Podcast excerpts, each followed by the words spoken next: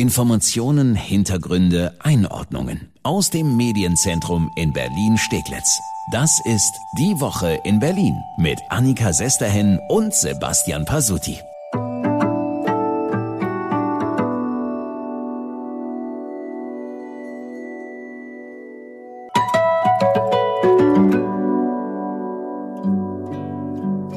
Also Pasuti, wenn du mich gefragt hättest, was macht als aller, allerletztes in der Pandemie wieder auf? Ja. Ich hätte gesagt, definitiv die Clubs, die Discos, wie man früher gesagt hat. Wäre ich bei dir gewesen. Ja, Ja, so kann man sich irren, ne? Ja. Die wilde Party in Berlin kann wieder losgehen. Aber erstmal hallo und herzlich willkommen bei unserem Podcast Die Woche in Berlin. Immer freitags fassen wir zusammen, was Berlin aktuell bewegt. Und es gibt ja ganz frische, neue Corona-Regeln bei uns in der Stadt. Ja, und die gelten ab diesem Wochenende auch für die Clubs. Da hat der Senat die Woche entschieden, dass die wieder aufmachen können. Aber, und das ist ein großes Aber, nur für Geimpfte und Genesene. Also künftig die 2G-Regel in Clubs heißt nur negativ getestet. Das reicht nicht. Ja, so ganz freiwillig war das allerdings nicht die Entscheidung des Senats. Äh, Wir hatten ja vorletzte Woche eine Entscheidung des Verwaltungsgerichts. Die hatten der Diskothek The Pearl, das ist in Charlottenburg, erlaubt, wieder zu öffnen, aber eben nur unter 2G, also nur Geimpfte und Genesene. Ja, da war natürlich jetzt die Frage, was macht der Senat mit diesem Urteil? Er hat es jetzt auf alle Clubs angewendet. Macht ja auch Sinn, sonst wären wohl etliche Clubs auch vors Verwaltungsgericht gezogen. Und die Sache wäre wohl immer so ausgegangen wie bei dieser Charlottenburger Disco. Na, jetzt können wir natürlich denken, die Clubs sind alle happy, endlich wieder aufmachen nach anderthalb Jahren, kann losgehen, aber die Freude hält sich doch eher in Grenzen. Ne? Ja, die Clubkommission, die die Clubs ja irgendwie vertritt, hatte gefordert, lasst doch bitte auch die Leute rein, die PCR getestet sind. Das wurde ja auch schon mal getestet vor ein paar Wochen hier in Berlin bei einem Pilotprojekt mit der Charité. Das lief, soweit es schon ausgewertet ist, ganz erfolgreich. Vorher konnten einige Infizierte aussortiert werden und hinterher gab es, wie es aussieht, keine großen Ausbrüche. Trotzdem hat sich der Senat gegen die PCR-Variante entschieden. Ja, ein weiterer Punkt war die Frage, ob die Leute im Club dann Maske tragen müssen, also auf der Tanzfläche zum Beispiel. Da hatte das Verwaltungsgericht gesagt, ja, in dieser Charlottenburger Disco, in diesem Club, da muss wirklich Maske getragen werden. Hm, Da ist der Senat jetzt aber noch ein Stück weiter gegangen. Er hat gesagt, wenn wir nur Geimpfte und Genesene reinlassen, dann müssen die auch keine Maske tragen. Das kommt den Clubs natürlich extrem entgegen, brauche ich niemandem sagen. Tanzen, trinken, feiern, die ganze Nacht mit Maske.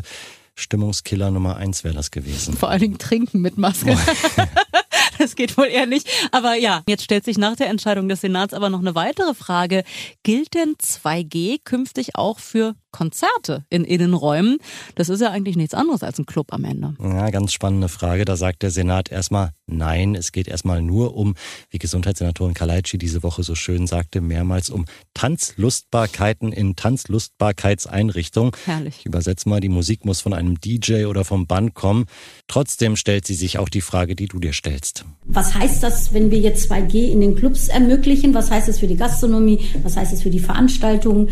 Also das sind alles Fragen, die wir gerne im Zusammenhang diskutieren wollen und auch entscheiden wollen. Aber für heute erst einmal haben wir nur den Beschluss des Verwaltung, Berliner Verwaltungsgerichts umgesetzt. Also noch Zurückhaltung beim Senat, aber nächste Woche kommt das Thema 2G bei Veranstaltungen auch auf die Tagesordnung des Senats. Es wird eine richtig spannende Sitzung, denn äh, wenn wirklich nur noch Geimpfte und Genesene zu Veranstaltungen in Innenräumen dürfen, dann ist das schon ein ganz klarer Vorteil gegenüber den Ungeimpften.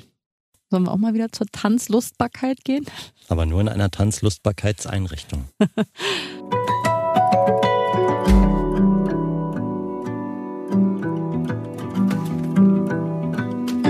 Wer Kinder oder Enkel hier in Berlin in der Schule hat, der weiß aus erster Hand, was die Schülerinnen und Schüler da seit Wochen wirklich durchmachen. Aber ich muss auch sagen, auch alle anderen, auch die Kinderlosen unter uns, können sich wahrscheinlich ganz gut vorstellen, wie schwer das ist, den ganzen Tag Maske zu tragen. Ja, fast vier Wochen läuft die Schule ja wieder hier in Berlin und eigentlich hatte der Senat gesagt, die ersten zwei Wochen müssen die Kinder und Jugendlichen Maske im Unterricht tragen.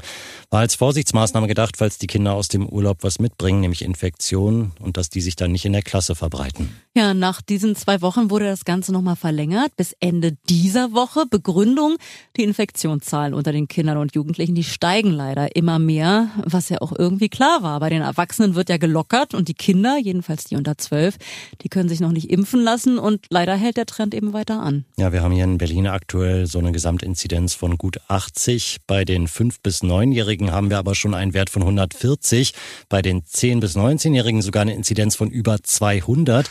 Deshalb hat sich Bildungssenatorin Sandra Scheres entschieden, wir verlängern die Maskenpflicht in den Schulen nochmal, diesmal gleich um einen Monat bis 3. Oktober. Ich muss ganz ehrlich sagen, klar, gerade im Grundschulbereich fällt mir das sehr schwer, also ähm, hier eine Maskenpflicht auszusprechen. Aber jetzt, was die aktuelle Situation angeht, waren sich wirklich alle auch einig im Hygienebeirat und auch bei den Amtsärzten, dass es im Moment noch der richtige Weg ist, die Maskenpflicht beizubehalten. Tja, im Moment sagt sie, aber der Trend zeigt halt klar in die falsche Richtung. Also ist längst nicht gesagt, dass die Schülerinnen und Schüler ab 4. Oktober wieder ohne Maske im Unterricht sitzen dürfen. Ja, mich wundert auch ein bisschen in Brandenburg. Da hat die Landesregierung schon vor zwei Wochen entschieden, Grundschüler müssen keine Maske mehr tragen im Unterricht. Steht Brandenburg denn so viel besser da bei den Inzidenzen? Ja, die Werte bei den Kindern und Jugendlichen sind schon deutlich niedriger in Brandenburg. Bei den 5- bis 14-Jährigen haben wir eine Inzidenz da von knapp 70. Also das ist noch weit entfernt von Werten über 200. Aber auch da in Brandenburg Tendenz eindeutig steigend. Die Schülerinnen und Schüler hier in Berlin müssen also mindestens noch einen Monat lang Maske tragen im Unterricht. Einen kleinen, wenn auch schwachen Trost hat die Bildungssenatorin für die Kinder und Jugendlichen, aber und zwar den. Auf dem Schulhof haben wir die Situation, dass die Kinder äh, die Maske abnehmen können, also einfach, ähm, also dieses Thema eben auch, dass sie sich komplett auch mal sehen, miteinander spielen können, aber auch äh, richtig durchatmen können. Also dass diese Möglichkeiten auch da sind. Also das wollen wir weiter auch handhaben. Ich finde es so witzig, wie sie sagt, dass sie sich komplett nochmal sehen, als würden die sich nicht wiedererkennen. Ne? Aber irgendwie muss ja auch das Pausenbrot rein. Also von daher Maske ab auf dem Schulhof ergibt schon ganz doll Sinn.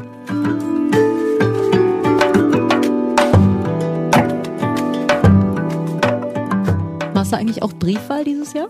Äh, ich muss arbeiten, deswegen mache ich Briefwahl, ja. Ja, ich auch. Und bei mir sind die Briefwahlunterlagen auch schon angekommen. Ey, ist das ein Riesenstapel Papier, ja. oder? Unglaublich.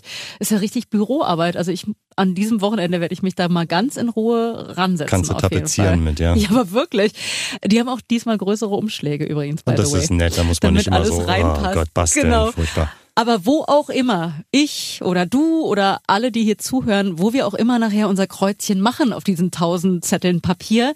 Ähm, für Berlin war bisher den meisten von uns, glaube ich, klar, nach der Wahl wird es hier in Berlin Rot-Rot-Grün werden oder vielleicht auch Grün-Rot-Rot als hm. Koalition. Aber inzwischen zeichnet sich ab, die SPD, die macht sich plötzlich hübsch für eine ganz andere Farbkombination. Ja, es könnte sein, dass uns hier in Berlin in den nächsten Wochen ein Begriff häufiger begegnen wird, nämlich das Wort von der Deutschland-Koalition Schwarz, Rot, Gelb oder nach aktuellem Stand der Umfragen eher Rot, Schwarz, Gelb. Jedenfalls ist die Sache eindeutig. SPD-Spitzenkandidatin Franziska Giffey, die rückt ihre Partei Stück für Stück nach rechts, nämlich Richtung CDU und FDP. Oder andersrum gesagt, sie rückt sie weg von Grünen und Linken. Das sind wirklich jetzt keine Hirngespinste von uns. Wir haben uns das jetzt nicht ausgedacht. Wir können das schon an einigen Beispielen auch festmachen. Ja, das letzte Beispiel ist die Reform der Berliner Bauordnung. Ein Projekt, an dem Rot-Rot-Grün wirklich lange gearbeitet hat und das auch noch vor der Wahl beschlossen werden sollte. Die drei wollten unter anderem, dass Dächer und Fassaden grüner werden. Das Bauen sollte erleichtert werden und mehr Wohnungen sollten barrierefrei werden, weil ja unsere Gesellschaft immer älter wird. Ja, und wenn wir uns in der Koalition umhören, dann war das Projekt praktisch beschlossene Sache. In letzter Minute hat die SPD und besonders Franziska Giffey die ganze Sache aber gestoppt, zur Freude von CDU und FDP. Und das ist nur eins dieser Beispiele. Ein anderes großes Gesetz hat Giffey auch gestoppt, das Mobilitätsgesetz. Das begleitet uns ja schon seit Jahren. Es hat ja mehrere Teile. Jetzt sollte vor der Wahl unter anderem noch der Abschnitt über die neue Mobilität beschlossen werden. Grob gesagt war das Ziel, private Autos aus der Stadt zurückzudrängen. Im Gespräch war dann eine City-Maut, außerdem weniger Parkplätze. Und da hat sich die SPD jetzt quergestellt. Auch diese Pläne sind jetzt kurz vor der Wahl gescheitert, auch wieder zur Freude von CDU und FDP und besonders zum Ärger der Grünen. Aber meinst du, Giffey will wirklich diese Deutschland-Koalition oder macht sie jetzt einfach Wahlkampf nach dem Motto SPD vor allen anderen, ganz egal, was Grüne und Linke wollen?